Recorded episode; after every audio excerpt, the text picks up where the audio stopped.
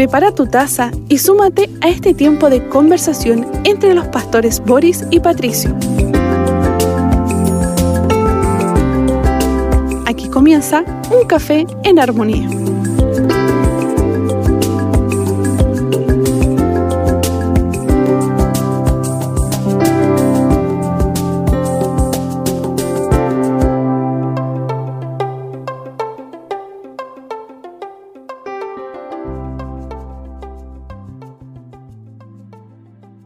Le saludamos en el amor del Señor. ¿Cómo está usted, mi hermana, mi hermano? Qué bueno poder reunirnos para disfrutar, para compartir un rico café en armonía, para disfrutar de la palabra del Señor, para caminar en ella, para reflexionar, para ver los principios eternos.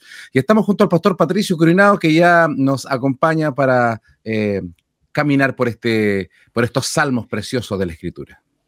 Un gusto de saludarte, amado Pastor Boris, eh, contento en el Señor nuevamente de poder estar contigo y con toda la audiencia en este día, donde efectivamente nos tomamos un café a la luz de los hermosos salmos que el Señor nos ha dejado, ¿cierto?, para nuestra devoción al Señor, para nuestra búsqueda de Él.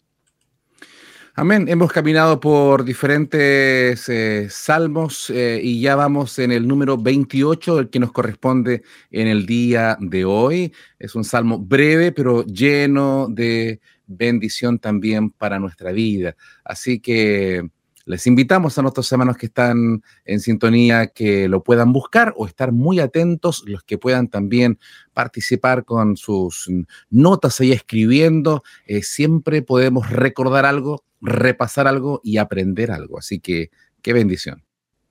Fíjate, es muy importante lo que acabas de decir porque tú sabes que con nuestro hermano Pepe tempranamente compartimos también palabra del Señor y a veces, muchas veces salmos y un pastor de Estados Unidos eh, que iba conduciendo, en un momento se detiene y dice, me encantaría anotar todo lo que están diciendo, eh, porque me sirve también para compartirlo con otros, decía él.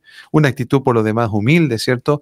Pero que también habla de que muchas veces es importante cuando encontramos algo que es interesante y oportuno para nuestra vida u otros, escribirlo, anotarlo, subrayarlo, quizás ahí, como lo hacíamos también antiguamente, pastor, ¿te acuerdas que colocábamos ciertas frases ahí ah, en los lados blancos o espaciosos de nuestras Biblias o subrayábamos con colores. Bueno, como dijo Spurgeon una vez, una Biblia rayada o gastada habla de una vida renovada. Amén. Qué bueno. Así que el Señor nos ayude para poder eh, retener y obedecer las instrucciones, los mandatos que el Señor nos da por su palabra. Salmo 28, ¿le puedes dar lectura, amado pastor? Así es, eh, súplica y acción de gracias, diste este salmo en esta versión.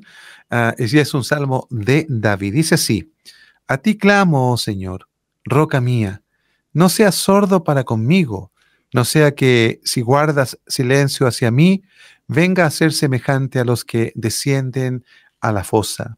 Escucha la voz de mis súplicas cuando a ti pido auxilio, cuando levanto mis manos hacia el lugar santísimo de tu santuario. No me arrastres con los impíos, ni con los que obran iniquidad, que hablan de paz con su prójimo mientras hay maldad en su corazón. Dales conforme a su obra y según la maldad de sus hechos. Dales conforme a la obra de sus manos. Págales su merecido, porque no tienen en cuenta los hechos del Señor ni la obra de sus manos. Él los derribará y no los edificará. Bendito sea el Señor porque ha oído la voz de mis súplicas. El Señor es mi fuerza y mi escudo.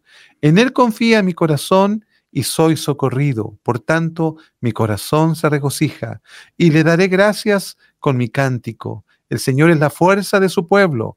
Él es defensa salvadora de su ungido. Salva a tu pueblo y bendice a tu heredad. Pastoréalos y llévalos en tus brazos para siempre. Amén, hermosa palabra del Señor. Eh, interesante la, eh, el subtítulo o título que tiene este salmo en la nueva Biblia de las Américas, ¿no? Súplica y acción de gracias. Dos extremos aparentemente que se ven como distanciados, sin embargo que son tan valiosos el poder, que cada uno tiene su lugar y tiene su momento. Eh, y qué bueno es que el Señor entiende nuestra humanidad porque Él también se vistió de humanidad. Por lo tanto, no tenemos un sumo sacerdote que no pueda compadecerse de nosotros, sino uno que fue tentado en todo según nuestra, nuestra forma, nuestra naturaleza, pero sin pecado. Esto nos habla de que eh, es tan humano el pasar por crisis, es tan humano pasar por dolores, es tan humano sentirnos decaídos. Eh, una forma en la cual de seguro todos hemos estado. Quien eh, pretenda hacerse el fuerte o se olvide de su pasado, que no, ayuda a poder bendecir a aquel que, se acerca a nosotros. dice la escritura que nosotros eh, hemos sido consolados de nuestras tribulaciones para consolar a otros. Por lo tanto, el Salmo 28, verso 1 ya empieza a abrir esta, este entendimiento de que nosotros podamos entender más que criticar a aquel que está clamando. Eh, y el salmista siente que parece que el Señor no le escucha. Eh, a ti clamo, oh Señor, roca mía, no seas sordo para conmigo, no te desentienda, dice la versión 60. Eh, no sea que, que si guardas silencio hacia mí, venga a ser semejante a los que descienden a la fosa.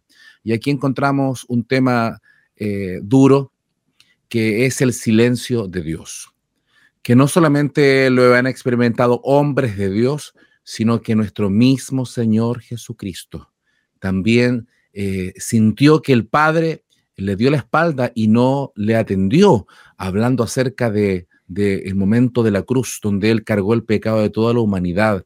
Así que la sensación de que parece que Dios no nos escucha eh, y por más que clamemos, pareciera que esa situación eh, no le ha pasado a uno, sino que a muchos. Efectivamente, ¿ah? yo creo que este salmo deja ver en sus primeras líneas una aparente contradicción. A ti clamo, Señor, dice roca mía, que es un reconocimiento hermoso al comienzo de una oración. Ahora, se entiende que el salmista está actuando ya intensamente, ¿ah? eh, intensamente ya él está compartiendo su necesidad de ser escuchado. Dice, no seas sordo para conmigo, no sea que si guarda silencio hacia mí, vengan a ser semejante, o venga a ser semejante, perdón, a los que descienden a la fosa. El silencio que tú haces énfasis acá es algo que para el ser humano es insoportable, diría yo.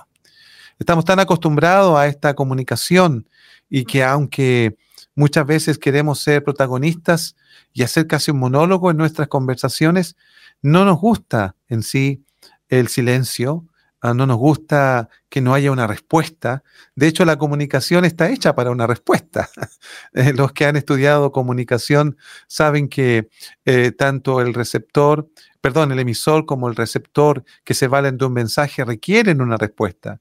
Y aquí eh, David obviamente está manifestando que él no quiere sentirse que no les están escuchando, sobre todo por la persona más importante que puede aliviar su vida. Esto es algo que nos, todos nosotros hemos experimentado alguna vez. Ahora, no hay que interpretar necesariamente el silencio de parte de Dios como una carga más para quien está clamando. No debemos interpretar el silencio de Dios como algo indiferente, ¿ya? Sino que incluso a veces, pastor, llamados auditores, puede ser parte de la respuesta. De hecho, hay una alabanza que, que, cantamos que dice que cuando Dios guarda silencio es porque está trabajando. ¿ah? Exactamente. Hay una pausa en la cual el Señor está eh, por responder, pero en su tiempo, no en el nuestro. Por otra parte, habla acerca de que uno se siente, el salmista dice que se siente semejante cuando no hay respuesta a los que descienden a la fosa, a la muerte, eh, donde básicamente se refiere donde no hay comunión con Dios, donde no hay eh, una conversación con Él. De hecho, eh, eso es lo que produjo el pecado en el ser humano, el distanciamiento y el no escuchar la voz de Dios. Pero dijiste algo que quiero reforzar también, que me pareció muy importante, que el silencio también es parte de la comunicación. De hecho, se ocupa en la música, los silencios también se ocupan y, cuando hay alguna, eh, de repente en las relaciones humanas, el silencio muchas veces dice mucho. cuando no hay una respuesta es porque algo también se está diciendo aún en el silencio. Sí. Y ahí es donde tenemos que pedir al Señor paciencia, sabiduría, es en el silencio de Dios donde algunas virtudes se empiezan a ejercitar, a esperar en Dios, a depender de Dios, a confiar en la palabra de Dios. Por lo tanto, eh, qué importante es, eh, por una parte, que el salmista reconoce que está clamando correctamente a su Señor. Por otra parte, declara que Él es su roca, una roca firme, y que aunque declara aquello, hay momentos en que siente que no le responde de inmediato. Y el verso 2 dice, Señor, escucha la voz de mis súplicas, como a ti pido, eh, cuando a ti pido auxilio, cuando levanto mis manos hacia el lugar santísimo de tu santuario. Em, y aquí sigue hablando el salmista, expresando eh, su esperanza de que sea eh, no solamente escuchada la voz, sino que responda a las súplicas eh, de auxilio, de, necesidad que está pasando el salmista y que lo expresa también eh, no solo con palabras, sino que todo su cuerpo se une este clamor, levanta sus manos hacia el lugar santísimo de su santuario. Cuando alzo mis manos hacia tu santo templo, dice otra versión, esto nos habla que el lenguaje corporal está incorporado también en esta imagen del Salmo.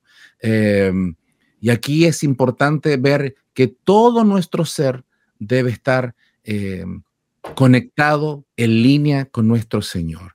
Si podemos levantar las manos, hagámoslo. Es un buen ejercicio levantar manos santas, manos sin ira, dice la palabra del Señor. Pero no por un ejercicio solamente eh, ritualista o religioso, sino primeramente que nuestro corazón se eleve al cielo. Ahora, si alguno desea levantar las manos, hágalo, pero que esté conectado a su corazón, a su pensamiento, porque el solo hecho de levantar las manos no asegura que estemos en línea o en comunión perfecta con Dios. Efectivamente, fíjate que en este verso nosotros debemos entender que desde la mirada de un, creyente judío, ¿ya? Para, para el judío la adoración no era solamente cantar, sino que para el creyente judío la adoración implicaba toda, toda expresión de su ser. Partiendo por, por, como principio básico, ¿ya? De lo que es la adoración desde el punto de vista del pueblo judío. Había expresiones no solamente verbales, sino como dice acá también, expresiones de las manos, de la postración, por ejemplo. Eh, entendemos que habían también eh, momentos de gran aflicción donde eh, el, el, devoto judío usaba ropas ásperas para vivir ese momento de aflicción en, su, en toda su expresión incluso, ¿ya?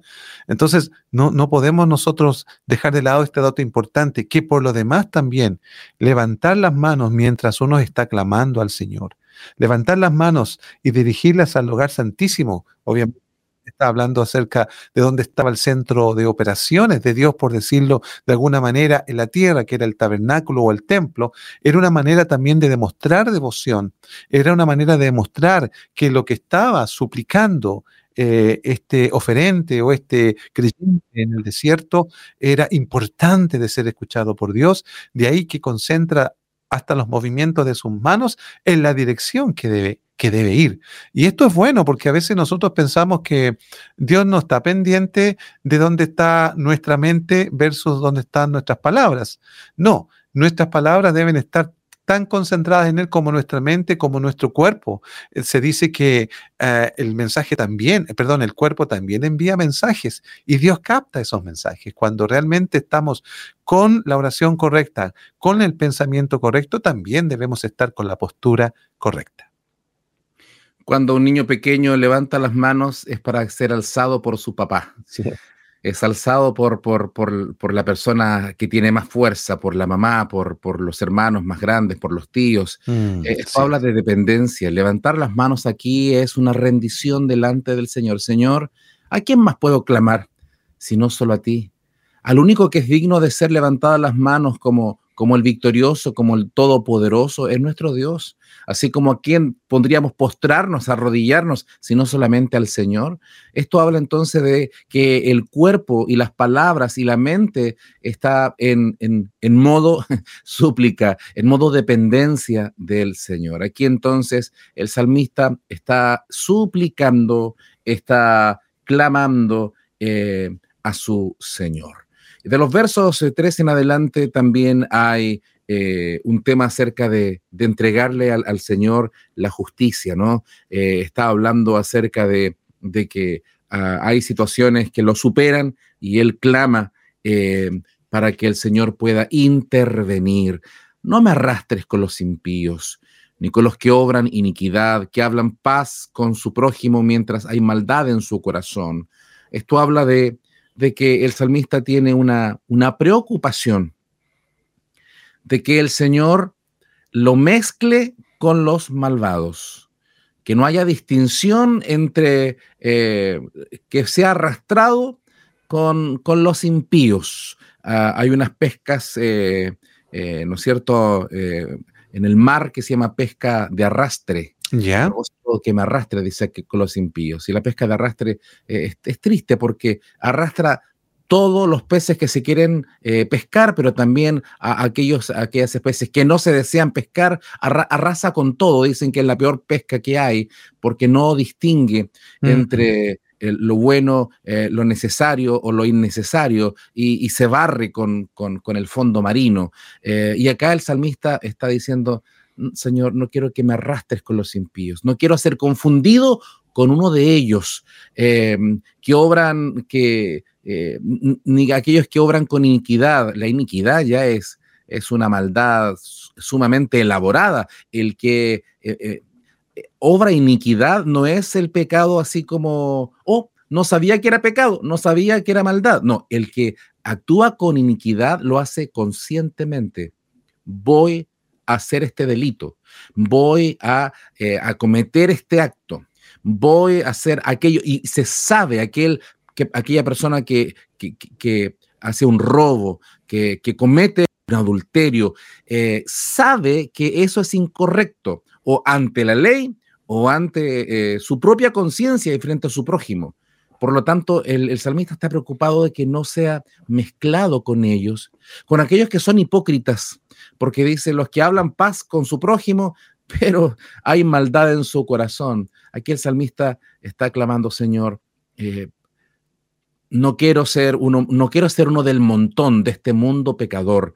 Eh, esta es una, es una súplica eh, pidiendo al Señor que, que pueda tener de Él de forma específica conocimiento cuál es su corazón, qué pasa por su mente, eh, no quiere ser confundido con, con los demás. Importante en esta oración considerar este versículo 3 por el hecho de que dentro del clamor que está haciendo el salmista, David en este caso, pidiéndole al Señor que escuche sus súplicas, eh, cuando está pidiendo auxilio, cuando está demostrando a través de todo su ser que se está enfocando en Dios como el Dios que puede salvarlo. Que bueno es también lo que hace David cuando le dice al Señor, yo no quiero ser contado con los pecadores. Yo no quiero estar, que no tengo, no quiero tener relación con, con aquellos que no te aman, con aquellos que no te conocen.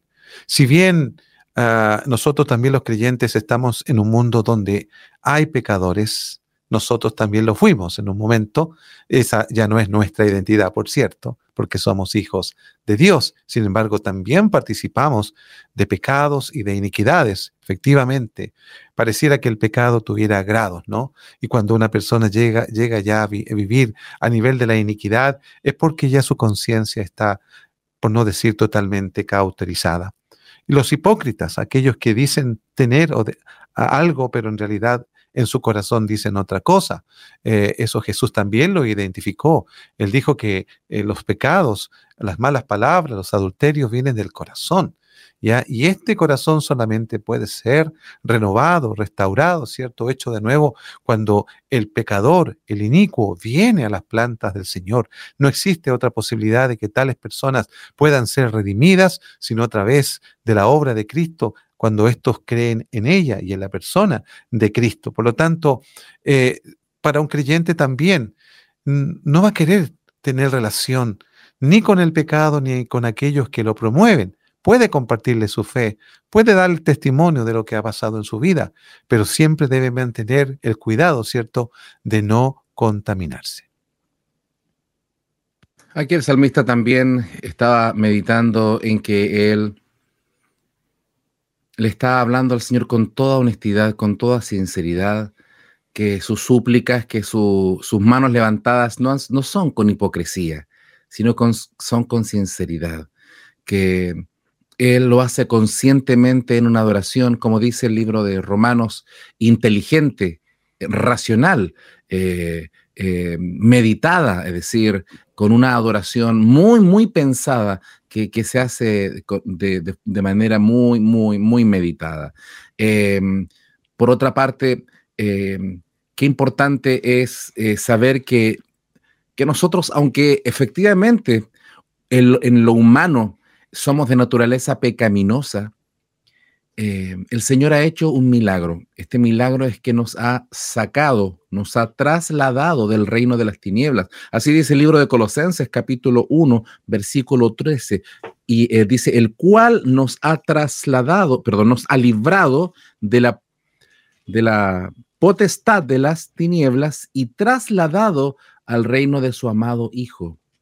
Es verdad, nosotros pecadores, nosotros no somos mejores que los demás pero la obra de Cristo en nosotros, a través de nuestro arrepentimiento en fe, guiado por el Espíritu Santo, nos ha sacado, nos ha trasladado de una región a otra. Y cuando nos cambiamos de casa, pastor, es todo un, sí, un ajetreo, ¿no? Que sacar una cosa, que otra, que cajas, que camas, que con camas y petacas, como, como se dice el, dicho popular. Em, nos trasladamos con todo y acá el Señor dice que, que en Cristo Él nos ha, nos ha santificado, esa es la expresión, nos ha consagrado, nos ha sacado de lugar para ponernos en otro lugar. ¿Y cuál es ese lugar ahora? Que estamos en Cristo. Y ahora somos santos no por nuestras obras, sino por la obra de Cristo. Por lo tanto, eh, qué importante es no, eh, no confundirnos con aquellos que que viven de forma eh, pecaminosa, de forma consciente, nosotros no porque queramos marcar la diferencia por nosotros mismos, sino por lo que Dios ha hecho en nuestras vidas. Sí, efectivamente, tenemos que reconocer que hay una obra de Dios hecha en nosotros y tenemos que ser consecuentes con este Evangelio que nos hace digno en Cristo el Señor. Por lo tanto, vamos a procurar que aún en medio de las aflicciones no cedamos a la tentación de aquellos que para aliviar sus males optan por el pecado, optan por la iniquidad. Hay tantas maneras hoy día de tratar de salir de ciertas situaciones que provocan tristeza, malestar, dolor, cierto, angustia. Eh, pero el creyente sabe lo que ha sucedido en su vida, sabe que Dios le ha trasladado justamente de las tinieblas a su luz. Hay, hay un traslado importante que eh, es, es, un cambio ah, eh, total en su vida. Cuando habla de trasladar de las tinieblas a la luz, no dice que lo está dejando ahí en medio entre las tinieblas y la luz, no, es de las tinieblas a la luz. Por lo tanto, la vida del creyente tiene otros recursos eh, para vivir esos momentos de dificultad, para no pensar que el hombre inicuo, porque puede llegar de repente uno a pensar que el inicuo lo pasa mejor, efectivamente y momentáneamente puede ser así, pero recordemos que el salmista está clamando al Señor que en su silencio aparente, porque recordemos también que las emociones a veces pueden ser engañosas, sobre todo en tiempos de aflicción, podemos también tener una mirada subjetiva de, la realidad misma con respecto al Señor. Sin embargo, lo importante es que más allá del silencio, como dice en estos primeros textos, de parte del Señor, Él está escuchando nuestras oraciones. Así dice el apóstol Pedro en el capítulo 3 de su primera carta, cuando habla de que el Señor está atento a la oración de los justos. ¿ah? Está atento el Señor. O sea, eso ya es una respuesta maravillosa. Y mientras seguimos clamando, no dándonos todavía Dios la respuesta, seguimos clamando, el Señor sigue atento. La respuesta está, está ocurriendo en ese momento. Solo que el Señor también está esperando que le digamos todo. El verso 4 nos dice lo siguiente, dales a, aquellos inicuos, ¿no? A los, eh, a los pecadores, a los impíos que, que mencionó en el 3, dales conforme a su obra y según la maldad de sus hechos, tales conforme a la obra de sus manos, págales su merecido. Acá está hablando básicamente desde el concepto de la justicia, la justicia de Dios, el juicio de Dios. Esto habla de que todas las cosas que hagamos un día van a ser expuestas a la luz. Todos aquellos pecados que pensamos que nadie los conocía y que nunca los confesamos, un día saldrán a la luz. No hay nada oculto que, no haya ser dado a la luz, dice la palabra del Señor. Por lo tanto, em, aquí, eh, y, Pablo también lo va a expresar eh, con su famosa declaración, ¿no? Que todo lo que el hombre sembrare, eso segará. Y esto es universal también para los hijos del Señor. Recuerde que los cristianos, los hijos del Señor, pasaremos por el tribunal de Cristo. Es decir, tendremos que dar a conocer lo que hicimos, lo que no hicimos, lo que teníamos que hacer, eh, las intenciones de nuestro corazón serán reveladas en ese momento. Por lo tanto, debemos estar conscientes de que lo que hacemos o no hacemos o cómo lo hacemos, el Señor un día lo va a evaluar. Y acá el salmista está pidiendo justicia, Señor, págale su merecido. Ahora, por otra parte, la justicia retributiva o el concepto de justicia es dar a cada uno conforme a lo que merece. Eso, eso es lo justo. Humanamente ninguno puede llegar al cielo, porque todos somos pecadores. Y aquí ocurre el milagro de la justificación, que aunque nosotros hemos pecado gravemente, solo a través de Cristo podemos ser justificados. Y esto es maravilloso porque si el Señor nos diera a todos conforme a, nuestros, a nuestras obras, estamos fritos, pastor. No hay salvación. Pero en Cristo obtenemos la justificación a través de la fe. Y esto es maravilloso. Pero aquellos que rechacen este mensaje, efectivamente, tendrán que pagar consecuencias por no haber obedecido la voz del Señor. Efectivamente, ¿ah? porque ah, David tiene una cosmovisión eh, eh, exacta de que Dios va a dar retribución. Al creyente, como dice el Nuevo Testamento, ¿cierto? Que Dios es galardonador de los que le buscan, ¿ya? Pero también tenemos que entender que el creyente que falta al Señor también recibirá corrección. La palabra en este aspecto es clara, ¿cierto? Ahí en el libro de Hebreos, cuando dice la palabra que el Señor corrige a los que son suyos, corrige a, los, a sus hijos. ¿ah? Él quiere que haya fruto de justicia en sus vidas. Pero aquellos que nunca obedecieron al Señor y le rechazaron y le negaron una y otra vez, tendrán al final del tiempo también su retribución. Pedro en su primera carta en el versículo 17 del capítulo 1 dice, y si buscáis por Padre aquel que sin acepción de personas juzga según la obra de cada uno, conducíos en temor todo el tiempo de vuestra peregrinación. O sea, a pesar de que los creyentes también están sufriendo ahí a los que Pedro les está escribiendo. Sin embargo, les está diciendo, ok, ustedes invocan a Dios como Padre, lo tienen como Padre, eso está bien, perfecto, pero no porque estén sufriendo vayan a incurrir en faltas, porque Dios va a juzgar también aquello. Y si bien la palabra juzgar aquí se aplica a los hijos de Dios como corrección también, ¿cierto? Como ordenar aspectos en su vida, este juicio para los no creyentes, para aquellos que no han reconocido a Cristo, tendrán una retribución durísima. Es por eso que predicamos el Evangelio, a fin de que sean libres de esa ira de Dios que está pendiendo sobre sus cabezas por el hecho de estar rechazando al único que puede cambiar ese destino, que es Cristo el Señor. Amén. Dice acá el verso 5, porque no tienen en cuenta los hechos del Señor, ni la obra de sus manos. Él los derribará y no los edificará. Efectivamente, básicamente el, el pecado más grande, el imperdonable, así como el Señor lo enseña, que es, eh, ¿no es cierto?, la ofensa al Espíritu Santo. Eh, qué mayor ofensa es no creer en el unigénito Hijo del Padre, ¿no? Eh, rechazar los hechos del Señor. ¿Y cuáles son los hechos del Señor? La salvación en Cristo la salvación. Ese es el mayor hecho. Los hechos, así como em, el hecho maravilloso del éxodo fue la liberación de Egipto. El hecho glorioso es la salvación en Cristo. La obra de sus manos, sus manos en la cruz, eh, traspasadas. Eh, y dice que aquellos que piensan que, están eh, alzados con soberbia, al igual que la figura de Lucifer o Satanás, fue derribado, dice, desde el, desde el cielo y cayó. Él los derribará.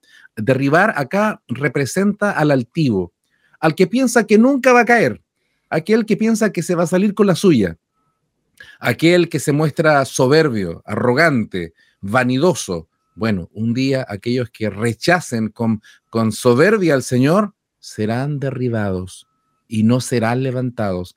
Hay un tiempo en el cual eh, se predica la palabra y un tiempo se terminará esta era de la gracia. No desaprovechemos. Si hoy oyereis su voz, entonces podamos acudir a la roca de la salvación.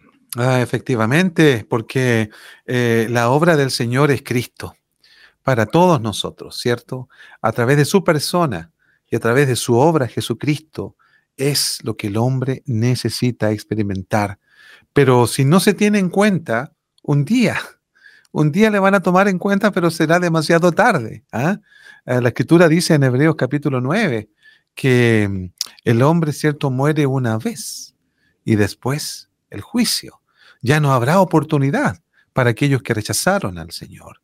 Este es el momento en que puedes reconocer los hechos del Señor si estás escuchando en esta hora esta meditación, este compartir. Piensa en, los hechos del Señor, ah, no solamente en lo que Él hizo, sino en la persona de Cristo. ¿Por qué? Porque es importante saber quién hizo esas obras. Dice que eh, aquellos que no toman en cuenta los hechos del Señor y la obra de sus manos. ¿ah? Los hechos del Señor tienen que ver, como dijiste tú, pastor, en un momento, la salvación. La obra de sus manos es la creación que nosotros entendemos como revelación general, que nos ayuda, ¿cierto?, a decir efectivamente que hay un Dios que nos ama para, por haber hecho esto tan hermoso. Pero la obra más perfecta del Señor es cuando viene a salvar al ser humano. Si no se cree en ella, si no se tiene en cuenta, entonces serán derribados y no se volverán a edificar o a levantar, ¿cierto? ¿Por qué? Porque han, rechazado, como el salmista también lo decía más adelante, han rechazado a la piedra angular. ¿ah? Cuando dice que los edificadores rechazaron la piedra angular, es como decir que los constructores de este tiempo desprecien las normas de construcción más elementales y básicas para que un edificio se sostenga. Eso sería ilógico. Bueno, pero eso sucede en la vida de muchas personas, que por rechazar a Cristo, obviamente pierden el sentido sentido de la vida, eh, viven una vida de vanidad, ¿cierto? Donde todo es vacío. En cambio, si tuvieran al autor de la vida, que es Cristo el Señor, sus vidas no solamente serían mejores en esta, sino que también, por cierto, por la eternidad. Amén. Gracias Señor por este salmo que, nos bendice, que nos alienta, que nos vemos identificados como, como lo suele hacer la palabra del Señor. Y el verso 6 es como se usa en la poesía del Antiguo Testamento o, poesía hebrea, los paralelismos, que es una característica típica de la poesía hebrea. El verso 2 del Salmo 28 dice, escucha la voz de mis súplicas cuando a ti pido auxilio. Y el verso 6 dice, bendito sea el Señor porque ha oído la voz de mis súplicas. Mm. Se está respondiendo a sí mismo. Es un paralelismo precioso. Hay un tiempo de clamar, hay un tiempo de ser escuchados. Todo tiene su tiempo. Ahora, estos tiempos no los manejamos nosotros a nuestro antojo, son los tiempos de Dios.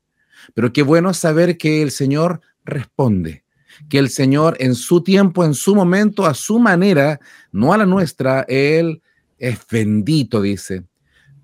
Eh, porque ha oído la voz de mi necesidad, de mi súplica. El Señor es mi fuerza y mi escudo. En Él confía mi corazón. En otra versión dice, en Él confió mi corazón y fui ayudado, soy socorrido. Por tanto, mi corazón se regocija y le daré, y le daré gracias con mi cántico. Aquí eh, ha dejado un poco la queja, la súplica, que hay tiempo para eso. Y por eso decimos que qué importante es que el Señor entienda nuestra dinámica humana que de repente tenemos quejas, angustias, eso tiene su momento. El tema es no vivir en modo eh, reclamo. O sea, no podemos estar toda la vida mal, toda la vida eh, eh, suplicando, toda la vida quejándonos. Si solo nos quejamos, es un signo que, preocupante. La queja tiene que ser acotada en su momento, pero en algún momento también tenemos que reconocer, Señor, tú eres mi fuerza. No sé qué hubiera sido sin ti, Señor. Tú eres mi escudo, me has protegido. Señor, yo confío en ti y tú me socorres y yo me alegro en mi corazón y por supuesto te agradezco y canto a tu nombre. Eh, me encanta esta porción, pastor, eh, porque la he cantado en algunas ocasiones y la ha hecho mi oración en este último tiempo. La expresión bendito, obviamente, es una alabanza y de reconocimiento al Señor, porque justamente lo que se inició como, una, como un clamor, aquí vemos una respuesta de parte del Señor, como Él ha oído. Por lo tanto, con razón, el samista puede decir ahora que en un momento se vio tan vulnerable, ¿cierto? Tan desprotegido, ahora dice el Señor es mi fuerza y Él es mi escudo. Y la fuerza, ¿cierto? Es porque a veces no siempre tenemos la fuerza, estamos debilitados. Y escudo porque nos sentimos vulnerables o desprotegidos. Sin embargo, el Señor puede ser eso y mucho más en nuestra vida. En Él confió mi corazón y fui ayudado. Mira, la confianza es tan importante en medio de la prueba. Y, y la confianza se manifiesta cuando oramos, cuando clamamos a Dios. Sí, a veces, como dices tú, puede haber una queja en el hecho, porque obviamente hay escenarios que son muy difíciles, pero aún la queja hecha con la, la, de la manera correcta, con la expresión correcta, puede ser incluso un canto de adoración al Señor, porque estamos llevándola a Él. Difícil o, equivocadamente sería si nosotros nos quejásemos y, no estuviésemos considerando a Dios. Llevar la queja a Dios es algo que puede ser interpretado como un acto de adoración. ¿Por qué? Porque es un, también es un acto de confianza, de saber que Dios la va a escuchar con el respeto y la reverencia que se requiere hacerla también. Aquí dice que fue socorrido, fue ayudado, ¿cierto? Por tanto, su corazón se regocija y con mi cántico le alabaré. O sea, esto tiene que tener una respuesta también concreta de parte de nosotros.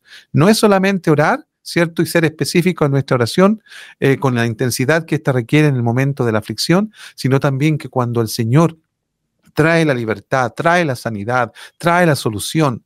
Debe también en nosotros haber un cántico, una expresión eh, de, gozo que se traduzca en una canción, en una melodía que exalte al Señor. Eh, cantar al Señor eh, nos hace tan bien por lo demás. Ah, imagínate cuánto se alegra el corazón de Dios de ver hijos que están agradecidos con Él.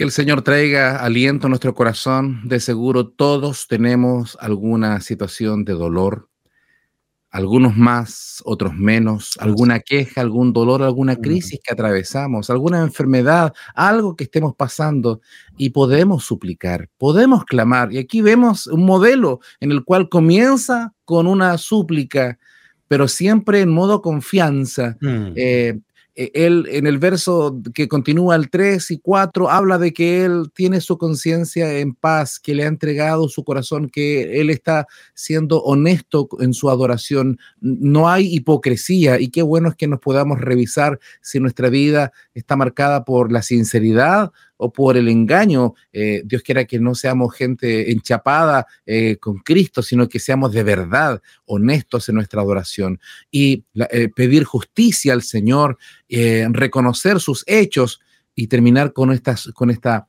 con este agradecimiento, con este regocijo, con este cántico. Y oh. el verso 8 y 9 dice, el Señor es la fuerza de su pueblo, Él es defensa salvadora de su ungido es el Señor en el, en el, entendimiento del Antiguo Testamento. Eh, el Señor, Jehová, Yahvé, es, es, la fuerza de su pueblo. No son las armas, no son el ejército, como dice también el profeta, no es con ejército ni con espada, sino con su espíritu. Bueno, Él es la fuerza de su pueblo. Eh, y él es la defensa salvadora de su ungido. Aquí ungido se está refiriendo al rey. ¿ah? en, el, en, el, Salmo se está refiriendo al, al rey David, su ungido, el ungido de Jehová. Hoy día, cuando lo leemos a la luz del Nuevo Testamento, vemos que el ungido eh, aquí en ese momento era David, hoy día para nosotros es profético, es nuestro Señor Jesucristo. Ungido significa Mesías, Mesías es el Cristo, Cristo Jesús, quien ahora Él es el Señor y Él es la defensa de todos aquellos que hemos recibido la unción del Santo, la unción eh, de la cual hemos gustado por pura misericordia. Así es, así es. Después que el salmista en los primeros siete versículos habla de su condición personal, termina, ¿cierto?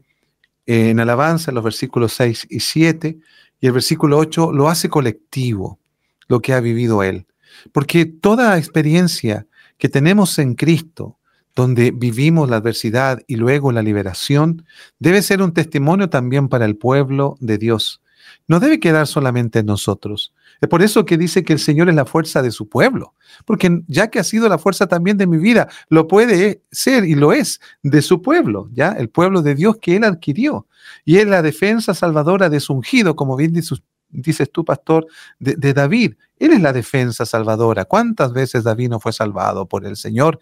Y por, por, lo tanto, garantía tenemos también nosotros de que el mismo Cristo que nos ha salvado puede seguir salvándonos de otras situaciones cuando acudimos a Él. Y eso es un testimonio para la iglesia del Señor. Salva a tu pueblo y bendice tu heredad. Imagínate cómo el salmista ve a tanto al pueblo como una heredad del Señor, como algo que Dios ha adquirido, ¿ya? Y dice, pastorealos y llévalos en tus brazos para siempre. Una mirada también para la iglesia, de que mm, nuestro ungido es el Señor, ¿cierto? Nuestro Señor Jesucristo, y que a través de este ungido la iglesia ha sido redimida por la sangre que Él derramó en la cruz y que por lo tanto nos ha hecho también su heredad. Somos herencia del Señor.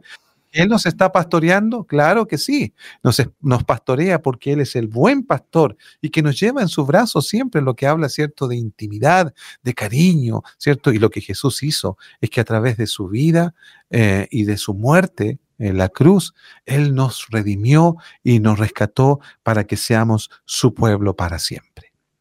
Qué maravilloso cómo termina este salmo que comienza con una súplica, con una tremenda necesidad, una carga del salmista y termina en una adoración eh, incluso colectiva, llevando al pueblo a reconocer que la salvación es del Señor. Así es. Hoy día lo leemos con los lentes del Nuevo Testamento y la salvación, justamente Jesús significa Salvador, mm. porque Él salvará a su pueblo de sus pecados. Él es el Salvador.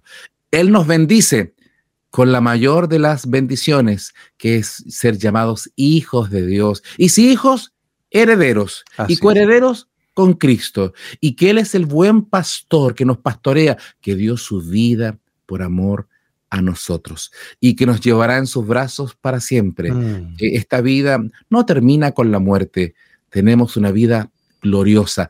Aquí Mientras estemos en la tierra, vivamos para glorificar a nuestro Dios. Y cuando tengamos que partir de esta vida, podemos descansar en sus brazos para siempre. Un salmo que nos bendice y le agradecemos a usted, mi hermana, mi hermano, amigos que están en sintonía. Esperamos que puedan seguir disfrutando. Hoy día caminamos por el Salmo 28. Sígalo leyendo y siga descubriendo estas perlas maravillosas que contiene la palabra del Señor. Así es, un gusto de poder compartir con ustedes, amados en el Señor, y que esta palabra nos anime en nuestro caminar. Que el Señor les bendiga. Gracias por haber estado con nosotros en un café en armonía. Bendecidos.